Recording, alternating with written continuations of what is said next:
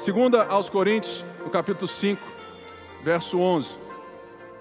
Essa semana, como todas as semanas no Brasil, o que não faltou foi treta na internet. E o que não falta é polêmica, não é verdade? E nós, que somos de Cristo, que temos a fé como parâmetro da nossa vida, as Escrituras como regra de fé e prática, nós vimos uma grande rede de fast food veicular um vídeo em apoio àquilo que o mundo está pensando e aquilo que o mundo quer que seja o pensamento da sua cultura. E aquilo me fez questionar né, a, o tanto de gente que estava se posicionando de todos os lados, o que é muito bonito. Uma das coisas que nós da Ponte somos favoráveis é que nós temos irmãos de todos os ideológicos políticos. Ou seja, nós temos gente de esquerda aqui, que são muito bem-vindos, e temos gente de direita, extrema direita, gente de centro, para todo lado, você é bem-vindo na ponte. Por quê? A pergunta que eu fiz é justamente aonde que a mensagem do evangelho se sobressai? A minha pergunta não é sobre o, o, o mérito do vídeo, do qual eu discordo do conteúdo, mas a minha pergunta que eu fiz a mim mesmo foi como o meu posicionamento virtual e presencial, como que a minha vida, qual é a mensagem que está sobressaindo a partir do, sabe, da minha vivência. Por quê? Porque nós vemos que Paulo, nessa carta aos Coríntios, ele já se defendeu de muita coisa. Ele estava sendo cancelado porque exteriormente Paulo não tinha aparência de sucesso. Paulo não tinha um corpício tão legal, Paulo não tinha aquilo que o mundo do sucesso, da retórica grega, o mundo, sabe assim, das palestras, o mundo do coaching, o mundo, sabe, desses pregadores do sucesso gostam.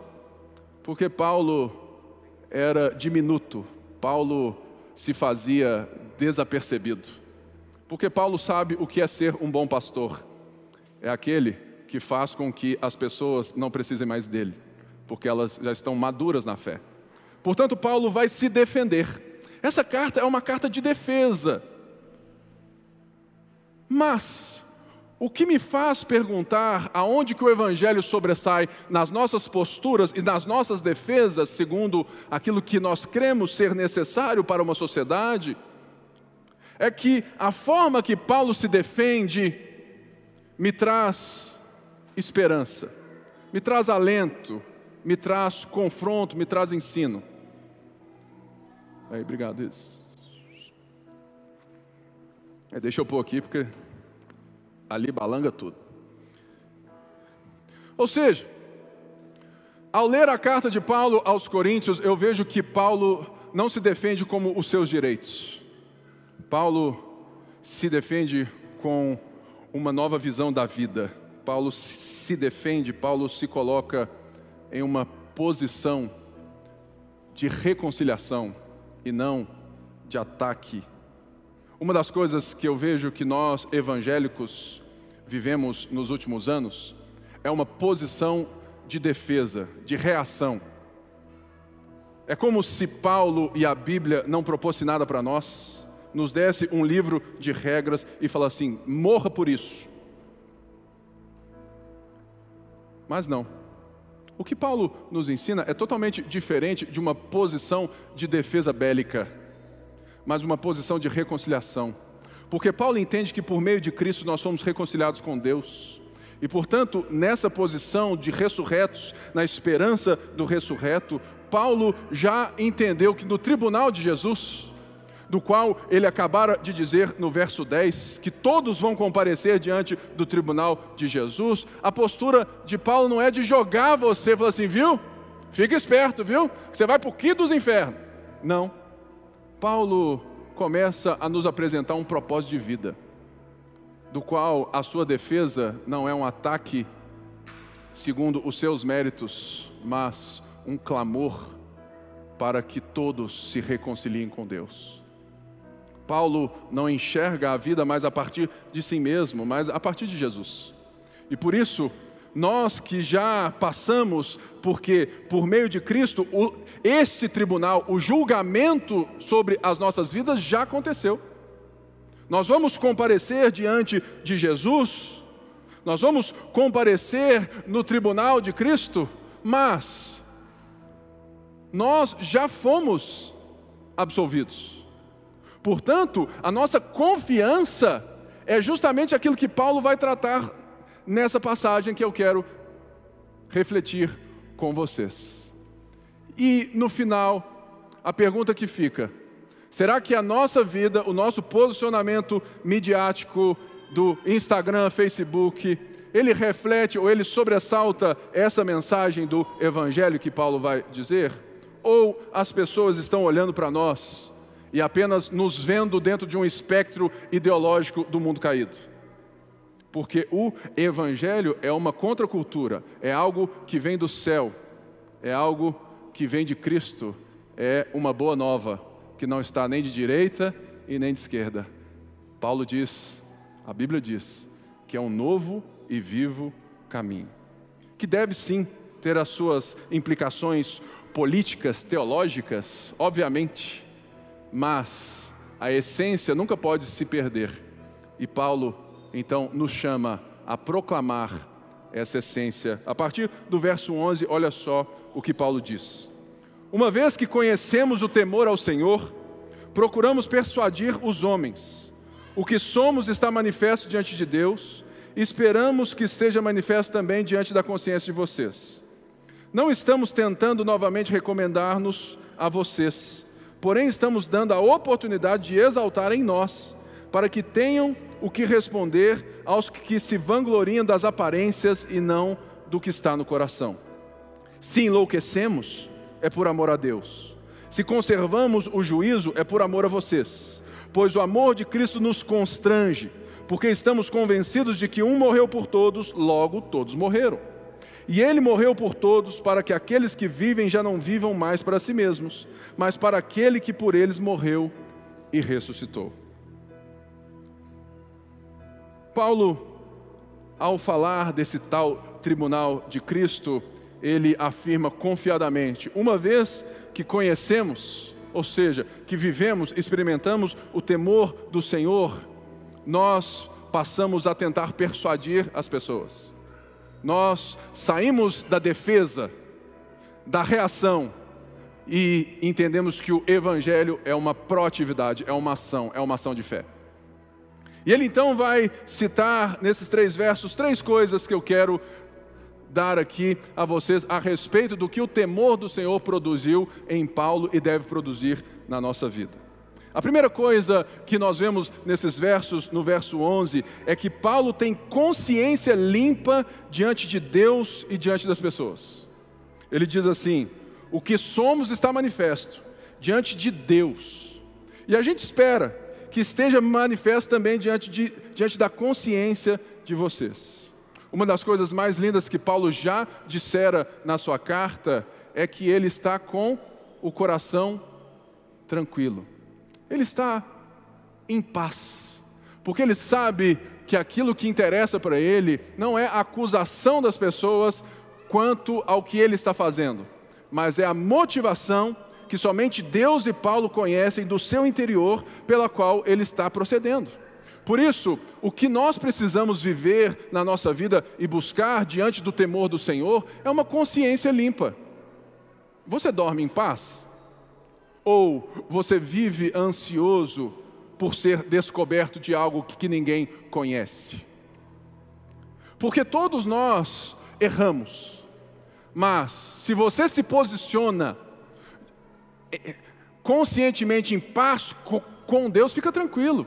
Por mais que lá na frente você possa se arrepender de tal posicionamento, se você está em paz, se é isso que você entende, irmãos, nós estamos em paz.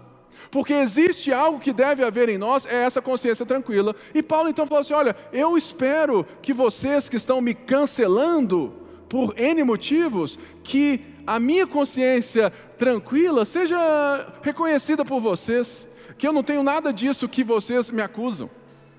Por isso, a pergunta: o que é o temor do Senhor? A Bíblia nos ensina que o temor do Senhor é o princípio do conhecimento e da sabedoria. São coisas diferentes. O conhecimento aqui tem a ver com que o princípio é o que o temor do Senhor é o princípio do conhecimento, ou seja, todo conhecimento, seja ele científico, teológico, seja qualquer que for, de, deste mundo, nós que cremos que fomos criados por Deus, somos a imagem de Deus, nós estamos dizendo que todo conhecimento que seja a partir de outra coisa, senão o próprio Deus, é fumaça e não realidade. Ou seja, o princípio do conhecimento quer dizer que Deus é a realidade última e primeira sobre todas as coisas. Porque Deus é o criador de todas as coisas. Por isso, o que é realidade é o que Deus diz o que é realidade. Por isso que o temor do Senhor é esse reconhecimento, essa devoção a que eu preciso reconhecer Deus na minha vida, eu preciso me devotar a Deus na minha vida para que eu conheça a, a realidade. Logo, o mundo então está vivendo numa cortina de fumaça, numa matrix. E Paulo então nos chama a esse temor, que é o princípio do conhecimento, para se transformar no princípio da sabedoria. A sabedoria judaica, ela é material, propositiva, ela é encarnada, ela é aqui agora, ela precisa ser vista. A vida do cristão não pode ser uma coisa diferente da sua fé de domingo, da sua vida de segunda-feira. Então, o princípio da sabedoria é justamente esse temor. Por quê? Porque quando eu reconheço que Deus é a realidade, eu me movo e eu me devoto a partir da realidade, e a sabedoria é quando eu vivo o meu dia e as minhas escolhas a partir daquilo que é o princípio do conhecimento. Logo, conhecimento e sabedoria nos trazem a uma vida única, aonde a minha vida, as minhas escolhas, a minha forma de pensar o mundo devem estar pautadas no Evangelho, no Senhor, no temor do Senhor. A segunda coisa que, que Paulo nos diz, Paulo no, ele então nos ensina a não depender de elogios humanos, no verso 12. Não estamos tentando novamente recomendar-nos. Ou seja, Paulo já tinha dito que as pessoas que estavam acusando ele, balançando, fazendo bagunça em Corinto, eram irmãos ou falsos irmãos, falsos apóstolos, que chegavam com carta de recomendação. Olha quem está me lastreando aqui, Larissa, olha só. Esse cara é de Jerusalém. Esse cara é top. Ou, oh, gente, Paulo não tem carro, sabe? Paulo não tem costa larga. Olha a minha costa larga, olha a minha carta de recomendação. E Paulo falou assim: Eu não preciso de carta de recomendação, vocês são a minha carta de recomendação. Olha a transformação que Deus fez na vida de vocês. Eu não preciso de gente grande me respaldando. Eu tenho a transformação de Cristo em vocês que me respalda. Portanto, depender de elogios humanos para Paulo, não faz sentido. Porque se você é definido pelas palavras das pessoas, quer dizer que você ainda não aprendeu a ser definido pela palavra de Deus. Se você está interessado e se você precisa que todo dia alguém te afirme alguma coisa, é porque você ainda não ouviu a afirmação de Deus. Este é meu filho amado. Vinde a mim, todos vós estáis cansados e sobrecarregados, eu vos aliviarei. Eu sei que é difícil, irmãos, e todos nós gostamos do tapinha nas costas. Quem não há, quem acha que eu não gosto de após o culto ver alguém falar assim, nó pastor, que palavra, hein? Todo mundo gosta. É difícil, mas é um, um caminho, irmãos. O cristianismo já tem o seu resultado final definido. Agora, ele está sendo para nós uma realidade do processo. A gente está aqui olhando os processos e não os resultados, porque o resultado já está lá, já está cravado. A gente vive é o processo, é do perdão. Por isso Paulo falou assim: não dependa de elogios humanos. E terceiro, Paulo nos ensina que o amor não tem preocupação estética ministerial, porque Paulo está dizendo de si mesmo. Então, se Paulo era visto com carro do ano, charrete do ano, cavalo do ano, se Paulo era visto de uma forma bem sucedida aos olhos das pessoas, Paulo não estava nem não. Porque o fato de ser preso, naufragar, cantar na prisão, isso para Paulo era a glória de Paulo. que ele estava sofrendo por causa do Evangelho. Portanto, quando nós estamos vendo que eles chamavam Paulo de louco, porque Paulo estava feliz naquela situação que ele se encontrava tantas vezes, preso, Paulo falou assim: Olha, se vocês acham que eu estou louco, eu estou louco por amor a Deus. E se eu conservo algum juízo, eu conservo porque eu preciso de juízo para passar para vocês. Portanto, Paulo vai chegar no verso 14 e 15, reafirmando o que ele já, já disse na primeira carta aos Coríntios, no capítulo 15, o Evangelho. Quando ele diz assim: Pois o amor de Cristo nos constrange. O que é ser constrangido? Existem as coisas boas e as coisas ruins. Na nossa vida, ser constrangido é quando alguém te pega de surpresa em um ato bom ou ruim. Vamos dar aqui um exemplo que o Rafa, um homem, né, muito carinhoso e tal, de repente, após 10 anos que ele não faz nenhuma surpresa para Carol, né, ele faz uma surpresa para Carol, enfim, né, Rafa? E você chega lá, se ajoelha diante da igreja, faz um monte de coisa, ela fica constrangida. Tipo assim, nossa, não preparei nada para você, né? Tipo assim. Ou quando alguém também, você está em público e alguém chega te acusando, te constrangendo em frente a outras pessoas. Isso também é constrangimento. Ou seja, constrangimento é quando eu vejo e sou afetado por uma ação que está fora do comum. Por isso que quando Cristo morreu por nós, esse amor nos constrange, porque nós nunca vimos amor igual, porque nós não seríamos capazes de tal feita, de tal amor. E ele fala assim: o amor de Cristo nos constrange, porque estamos convencidos de que um morreu por todos. Paulo cita Adão. Todos morreram. E ele, ele quem? Cristo morreu por todos para que aqueles que vivem já não vivam mais para si mesmos, mas para aquele que por eles morreu e ressuscitou. Haviam, segundo as Escrituras, dois homens livres na face da terra. O primeiro deles é o ser humano criado por Deus, Adão e Eva, que tinham liberdade diante de Deus, tinham liberdade e responsabilidade para cultivar esse jardim no seu mandato. E Paulo está relembrando a mim e a você que esse homem, esse ser humano, fez uma escolha. E por causa de, dessa escolha, toda a sua descendência morreu. Porque o orgulho de Adão, a cobiça de Adão em ser dono da sua própria história, nos colocou no caos. Porque todos nós também queremos ser donos da nossa própria história, deixando Deus jogando PlayStation lá no céu.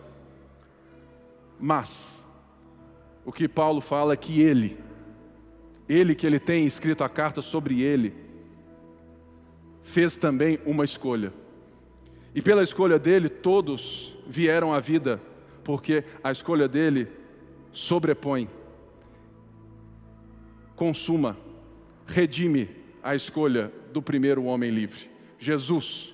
Um homem livre que não tinha pecado, totalmente diante de Deus, em liberdade, escolhe aquilo que nós vamos ver no, no, último verso dessa passagem, que aquele que não conheceu o pecado se fez pecado por nós, para que nele fôssemos feitos justiça de Deus. Então, o que nos vale sobreexaltar nesse momento? É o amor da substituição. Jesus, ele entrou no nosso lugar. Veja bem, nós estamos aqui escutando ACDC, Highway to Hell eu sei lá, tá, tá, né? boa música. Autoestrada para o inferno, e eu sei lá, vamos lá, porque gente, se, se você acha que pecar é chato, você está enganado. Pecar é uma das coisas prazerosas da vida. Se não fosse assim, todo mundo é, não pecava. E você está lá dentro do carro, no som no talo, ouvindo esse de si. Mas você, você não tem condições de, diante de Deus, pagar ou reconciliar a distância do abismo que tem entre nós e Ele.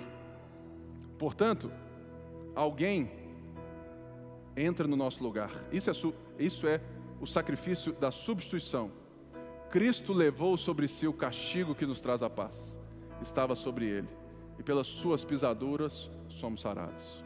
É isso que Paulo está dizendo a nós, fechando sobre essa questão do tribunal de Cristo, do temor ao Senhor, porque ele está nos lembrando que a motivação para a nossa vida cristã é o amor e não o dever.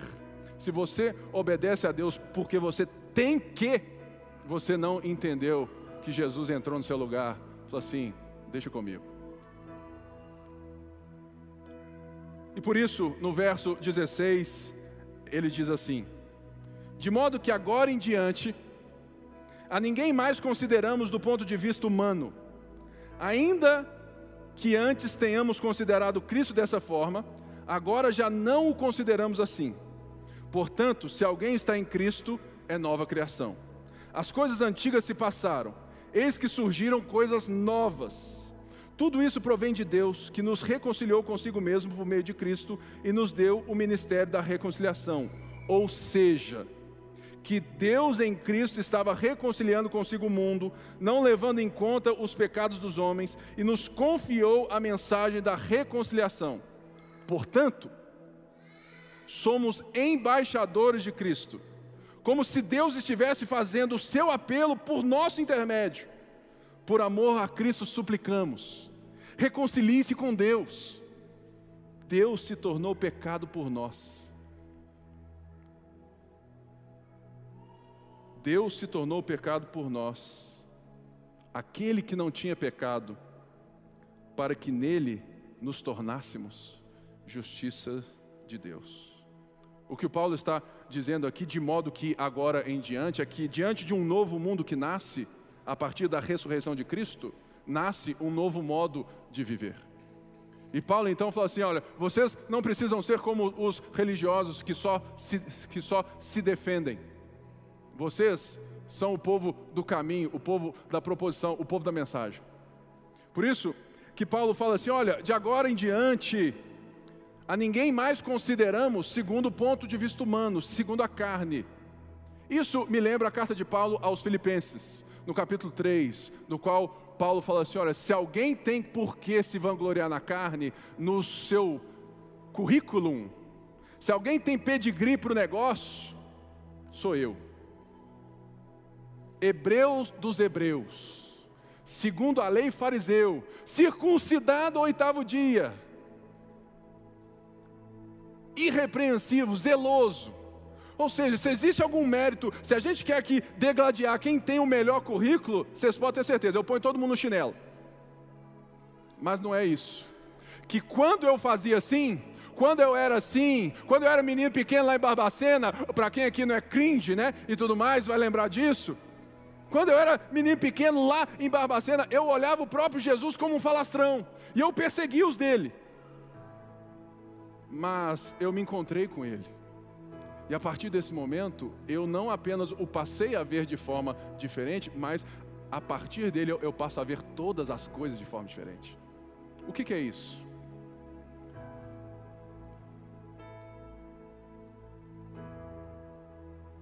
É com muito carinho, tá, gente? Eu amo vocês. Eu amo vocês. Eu amo vocês. Aquilo que mais me irrita em nós, evangélicos, é que nós somos prontos em criticar os de fora e lentos em criticar, em repreender os de dentro. Na rede social todo mundo é leão, todo mundo mete o pau, todo mundo desce a lenha. Na rede social todo mundo se posiciona.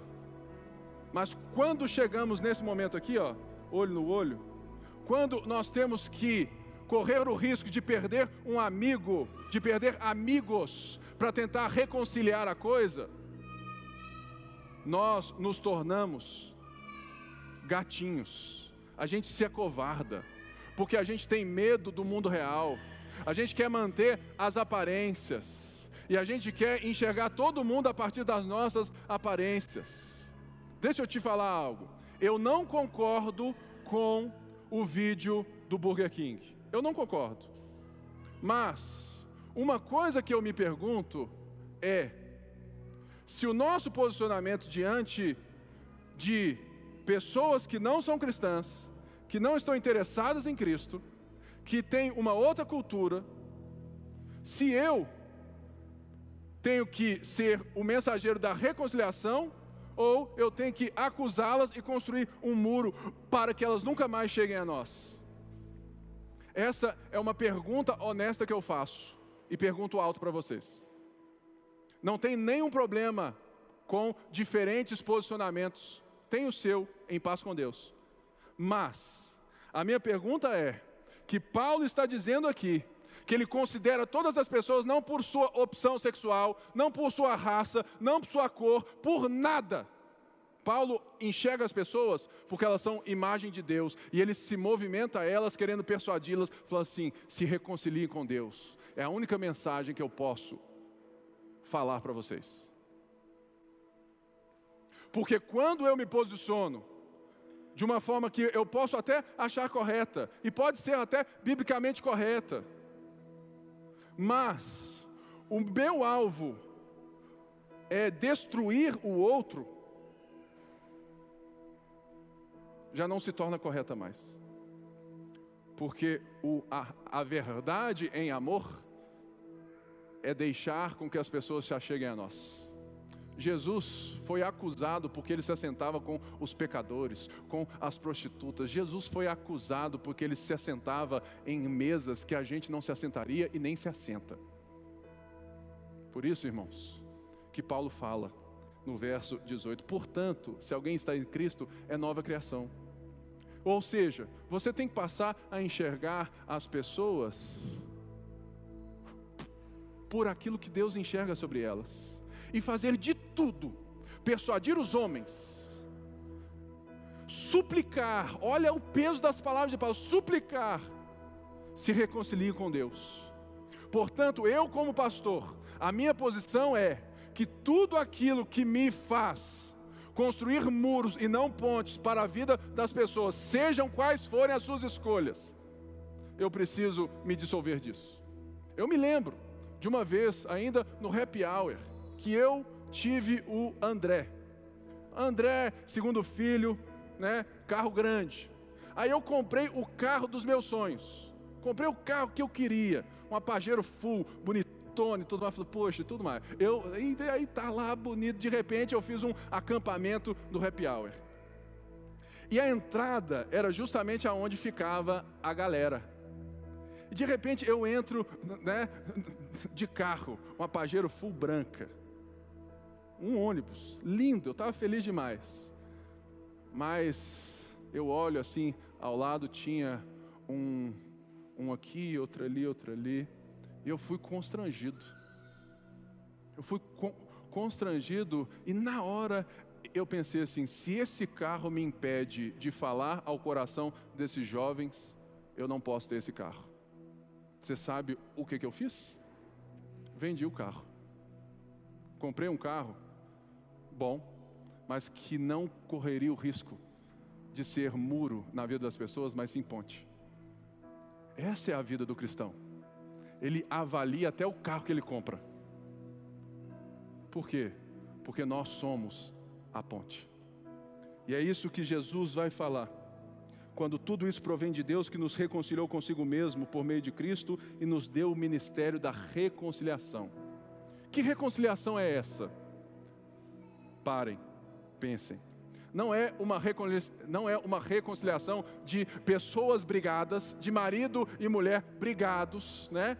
Que fazem as pazes, né? E cantam, né? E tudo mais, fica tudo bem, né? Não. O ministério da reconciliação é segundo Cristo.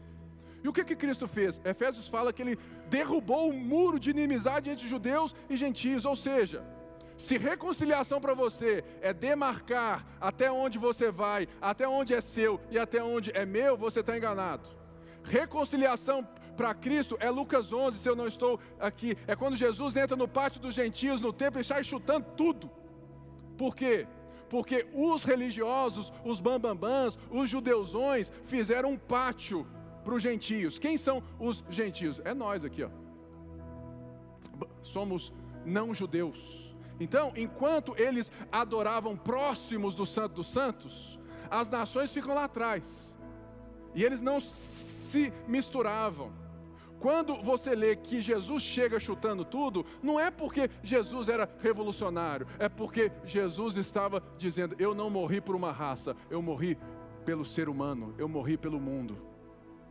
Parem de julgar as pessoas segundo o seu bolso, segundo a sua cor, segundo as suas escolhas, porque elas não sabem o que fazem. E é isso que Jesus clama na cruz: Senhor, perdoa-os, porque eles não sabem o que faz. Entende a seriedade e a beleza do texto, irmãos? Esse é o ministério da reconciliação. Não é falar assim, isso é seu, Salomão, isso é meu. Falou assim, não, vem cá, é tudo nosso. Vamos repartir isso aqui. E ele então nos ensina uma verdade no nosso posicionamento cristão diante da vida. Mais uma vez, irmãos, não me entendam de acordo, eu não estou aqui defendendo lado, eu estou aqui defendendo um caminho que te faz escolher, às vezes, alguns lados. Ok? Jesus é um novo e vivo caminho, e a gente tem que fazer escolhas a partir desse caminho. E ele fala aqui que, portanto, já que ele nos confiou a mensagem da reconciliação, portanto, somos embaixadores de Cristo. Como se Deus estivesse fazendo um apelo por nosso intermédio. Forte isso, né? Que responsa. Então, eu quero te dar duas coisas importantes sobre o que é ser um embaixador. Naquela época, no Império Romano, nós tínhamos dois tipos de embaixadores. O embaixador que era representante do imperador, porque tinham algumas províncias que eram regidas pelo imperador. Então ele obedecia cabalmente à vontade do imperador, concordando ou não. E tinham as províncias do Senado romano, que era uma coisa mais democrática, né? E que ele então iria às províncias, às novas províncias, estabelecer regimento, estabelecer constituição, falar assim: olha, a partir de agora que Roma controla, e aqui a lei é essa, vocês têm que viver isso, se acheguem a Roma, né? se acheguem à mãe. Portanto, diante desse contexto cultural e daquilo que nós também vemos né, dos embaixadores dos nossos dias, vamos considerar que que aquele que nos confiou a mensagem da reconciliação, nos chamando para sermos embaixadores, quer dizer que o embaixador não fala nada de si mesmo. Ou seja, Paulo já disse que ele não adulterou a mensagem. Ele já disse que ele não que Paulo não coloca água no feijão.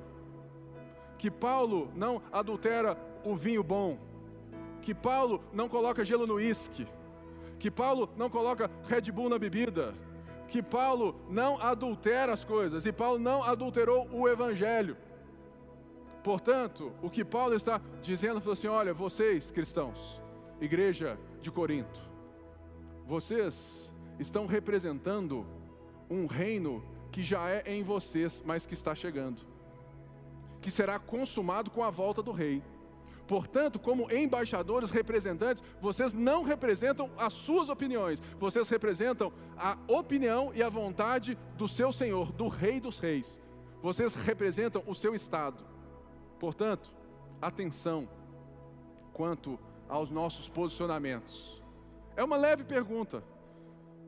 Se você acha que a sua posição sobreexalta o amor de Deus às pessoas, a súplica de Deus às pessoas de que elas se reconciliem com Deus, você segue em paz. Mas vamos passar os nossos posicionamentos, as nossas escolhas, os nossos trabalhos, os nossos relacionamentos pelo escrutínio, pela peneira, pelo rolo do Evangelho para que a gente possa ser achado cada vez mais fiel ao nosso chamado, que é sermos embaixadores. Portanto, a outra coisa que um embaixador nunca pode fazer é aceitar a cidadania do país que ele reside. Naquela época, ser cidadão romano era o must. E isso só entende que, que quem não é cringe, né? Por quê? É, gíria velha, né? Mancha é bem velho. Ou seja, se você era cidadão romano, você tinha privilégios, até mesmo nos julgamentos, na maneira como eles te tratavam. Você não poderia ser preso por qualquer coisa, porque você era cidadão romano. Paulo, mesmo que era, usou isso para chegar a Roma. O que que Paulo está dizendo a nós? Que nós temos que parar de sobreexaltar as nossas conquistas dessa cidadania, que às vezes diminuem a nossa cidadania celeste. Paulo vai dizer isso muito bem aos Filipos, porque era uma cidade controlada por ex-homens de guerra de Roma, então a cultura romana ali era bem forte. E Paulo então lembra a igreja dos Filipos, né, que olha, vocês que estão cercados por uma exaltação de uma cidadania romana, não se esqueçam que a cidadania de vocês é celestial. E Paulo então está dizendo que um embaixador de Cristo não se esquece de quem ele é, quem ele representa e quais são as suas funções. Portanto, Paulo está nos chamando e dizendo cabalmente. Muitas vezes alguém vem e fala assim, pastor, eu não sei qual é o meu chamado.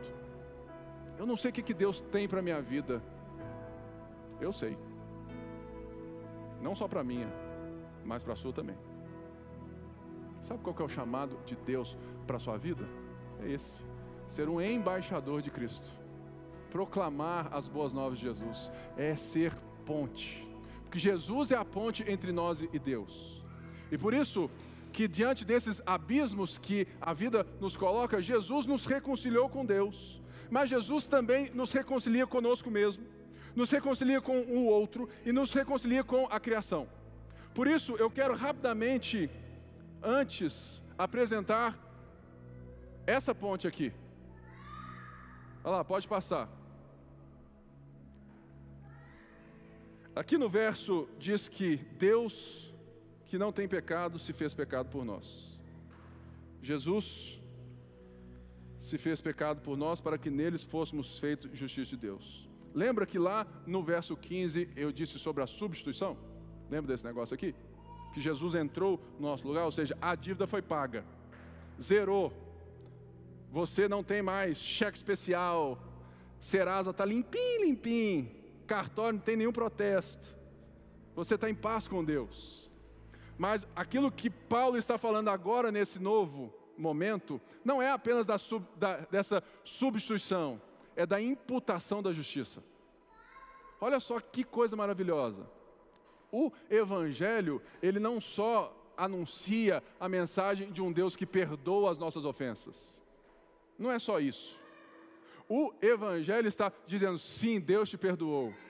Mas com a ressurreição de Jesus dos mortos, ele foi, ele te chamou, ele te fez filho. E ele fala assim: que agora, como filhos, somos herdeiros de Deus e cordeiros com Cristo. Quer dizer então que se a sua conta, que estava com um milhão de dólares negativo, agora está zero, agora tem infinitamente mais dólares lá dentro que não acabam mais, porque os méritos de Jesus, é isso que eu quero dizer, os méritos de Jesus, a garantia de Jesus, a herança de Jesus foram depositadas na sua conta. Isso é Aquele que não tem pecado se fez pecado por nós, para que nele fôssemos feitos justiça de Deus. Ou seja, eu não apenas recebi o perdão, mas eu recebi o poder, a capacidade de viver como um justo diante de Deus. E é por isso que eu fecho essa mensagem nessa certeza de apresentar para vocês o que é a Ponte Belo Horizonte. Aqui nós temos a ponte. A ponte é o evangelho, é a plataforma.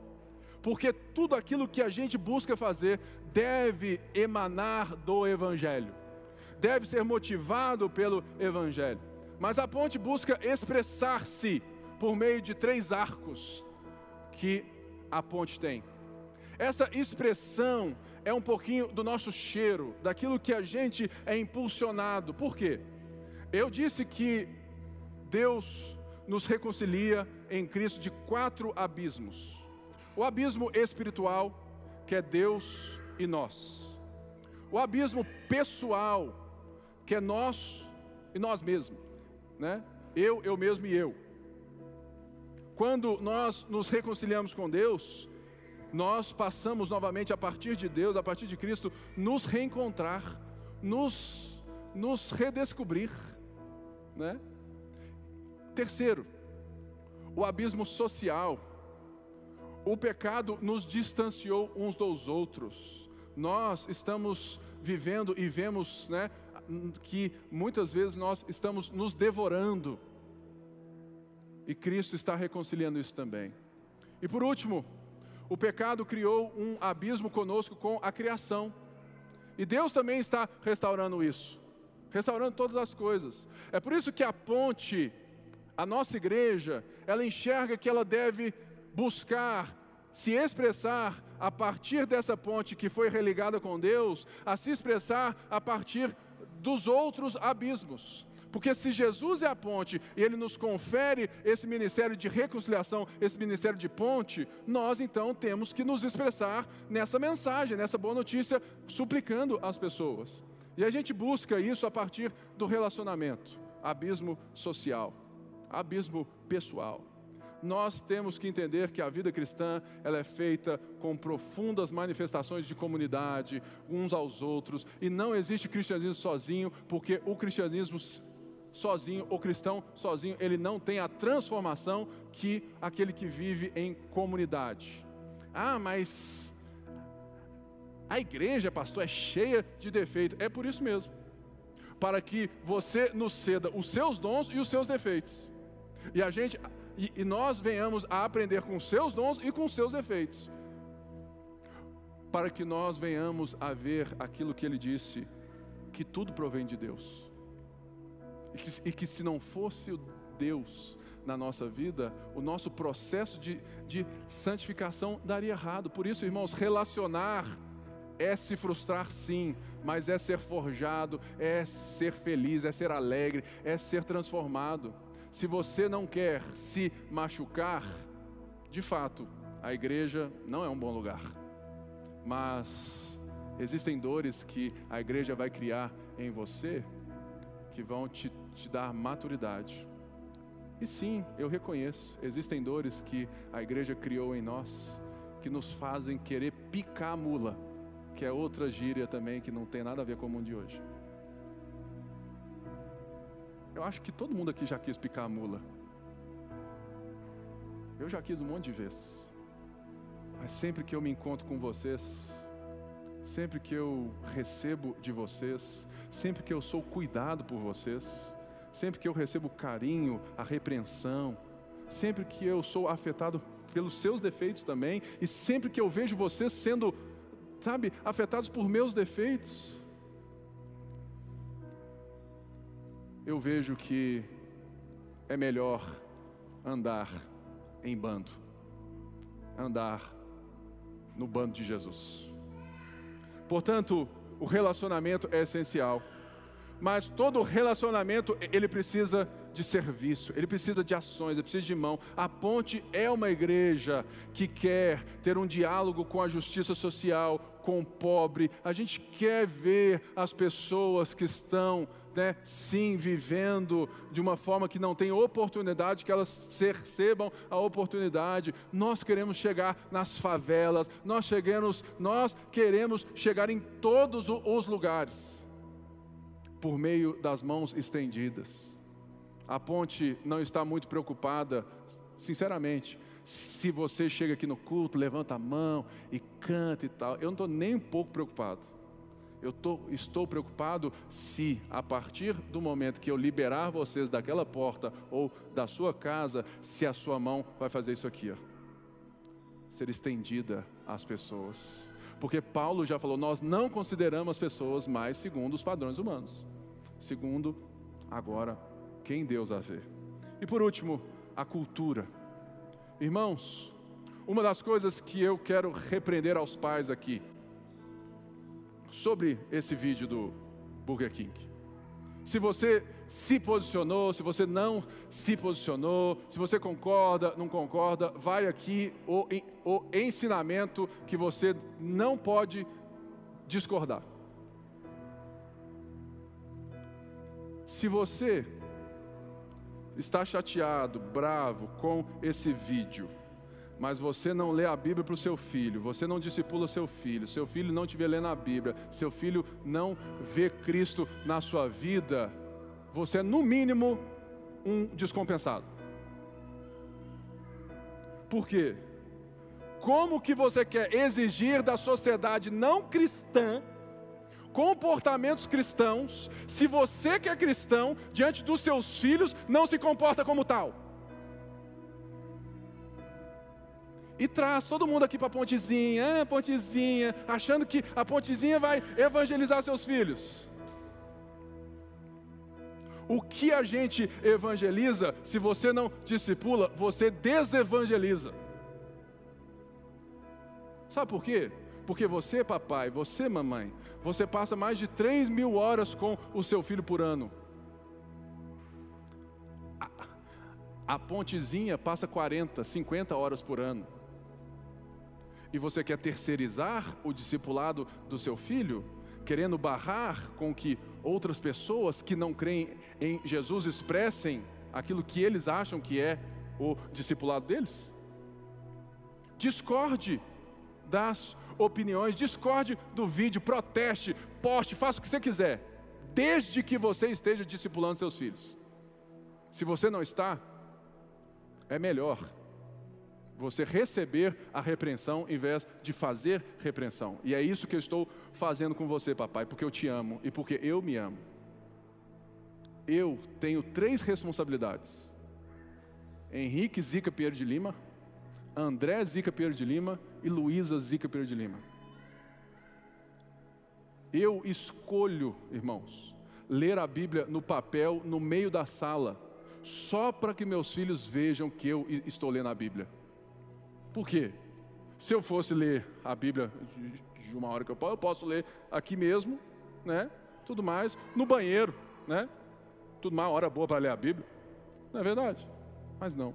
Eu escolho ler a Bíblia no caos da minha casa só para eles verem. Todo domingo, todo dia, eu ou a Débora, nós temos um momento com os nossos filhos de leitura da Bíblia, de oração, e isso tudo é bom. Mas você sabe qual que é a, a coisa mais importante em você ser ponte na sua vida?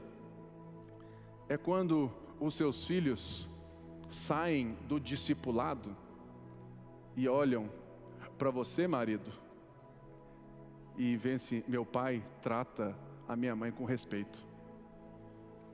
Para você, mulher, minha mãe trata as pessoas com respeito. Minha mãe trata o meu pai com respeito. Para você que tem filhos e não tem esposo, talvez, você, a, minha mãe trata as pessoas com respeito. A minha mãe trata a mãe dela com respeito. Sabe por quê? Essa geração não é a geração do discurso, é a geração da visão. Eles estão vendo você. E por isso, eu quero ler essa frase do Tim Keller e terminar essa pregação. Porque a cultura importa. A cultura tem a ver com aquilo que nós estamos fazendo para trazer uma cultura do Evangelho. E por causa da cultura do Evangelho que nós temos, como que nós vamos expressar esse ministério da reconciliação em Belo Horizonte? Por isso, o posicionamento é importante é político, é teológico, é tudo isso. Mas ele precisa ser pensado a partir da cultura do Evangelho, para que a gente faça isso em paz com Deus. Olha só o que, que o Tim Keller diz sobre isso. Como o Evangelho renova não apenas indivíduos, mas também as comunidades e a cultura. A igreja deve ensinar seus membros a buscar conversão pessoal experiência comunitária cristã e profunda, justiça social e renovação cultural na cidade. Sim, irmãos, nós somos sal dessa terra. As pessoas precisam, né, da nossa fé, as pessoas precisam do nosso amor, as pessoas, o mundo precisa dos nossos princípios.